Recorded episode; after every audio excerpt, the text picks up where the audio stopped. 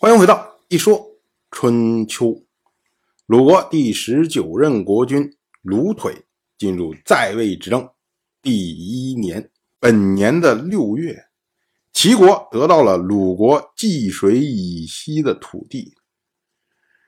这块土地呢，论述起来不是鲁国传统的领土，它呢本来是曹国的土地，早在。二十一年以前，晋国的先君晋重耳因为曹国对他不敬，所以呢，主导了瓜分曹国土地的事情。那次呢，是鲁国的大夫长孙臣腿脚勤快，先去，所以得到了济水以西的土地。而现在呢，这块土地被用来。贿赂齐国的国君齐元，让齐元和鲁腿会面。那么之前齐元已经完成了自己的任务，和鲁腿会面了。自然呢，鲁国也要兑现自己当时开出的条件，就把这块土地直接送给了齐国。到这为止，我们说由。鲁随和齐元一手主导的这次牵涉到鲁国国君更替的政变，算是顺利落幕了。我们稍微盘点一下，在这一次政变中活跃的这些人物的得失。首先要说的呢，就是鲁随，因为鲁随他是这件事情的始作俑者，他希望呢是拥立鲁腿，以便在鲁国。得到最大的权威，那么毫无疑问，他做到了。那么他是这件事情的受益者，他会觉得整个这样的一个过程下来，非常的心满意足。其次要说的呢，就是齐元。齐元他希望得到一个亲近齐国的鲁国，以方便他能腾出来手来。安定自己国内的情绪，不要再有人出来挑战他国君的权威，再像他的那些兄弟们一样，咔咔咔被人家杀掉。那这一点呢，明显他是得到了，因为鲁腿和齐国联姻之后呢，又基本上是依附于齐元的样子。但是在此之外，齐元还兵不血刃的。得到了济水以西的土地，土地本身的价值对于齐安来说并不是非常的重要，关键是获得的方式让他在齐国拥有更高的权威，那么他在齐国的地位就会更加的稳固。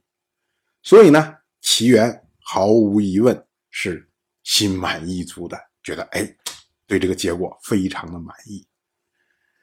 再其次呢，就是鲁腿，因为鲁腿他是当事人。鲁腿本来是一个平白无奇的庶公子，他的父亲鲁兴至少有两个嫡子，也就是说，国君这个位置啊，无论如何轮不到鲁腿身上。可是呢，经过这么一番的运作下来之后，他成为鲁国正式的国君。而且呢，在国内竟然没有人对他提出强烈的质疑。虽然卢腿在做这件事情的时候把一块土地划出去了，但是这块地呢，并不是他的主业。鲁国五代手里面也不过二十几年，仅此而已。我们要注意啊，春秋时代。国君对于土地的概念和我们今天我们对于领土的概念是完全不同的，因为我们今天的领土它是属于全民的，所以如果有人把一寸领土割出去了，那这就是卖国的行为啊，这是非常大的罪过。但是呢，在春秋时代，土地属于是私产。就是我的财产而已，没有赋予这种神圣领土的概念。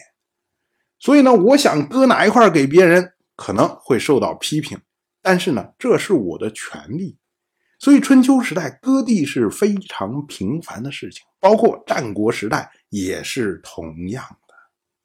所以卢腿只是出了点血，交了点钱，送了点贿赂，这相对于他得到的国君的这个位置来说，那是微不足道的付出啊。所以呢，卢腿对目前的结果是非常的满意。我们这么着数下来啊，好像哎，这次政变皆大欢喜呀。当然，我就这么一说，您就那么一听。感谢您的耐心陪伴。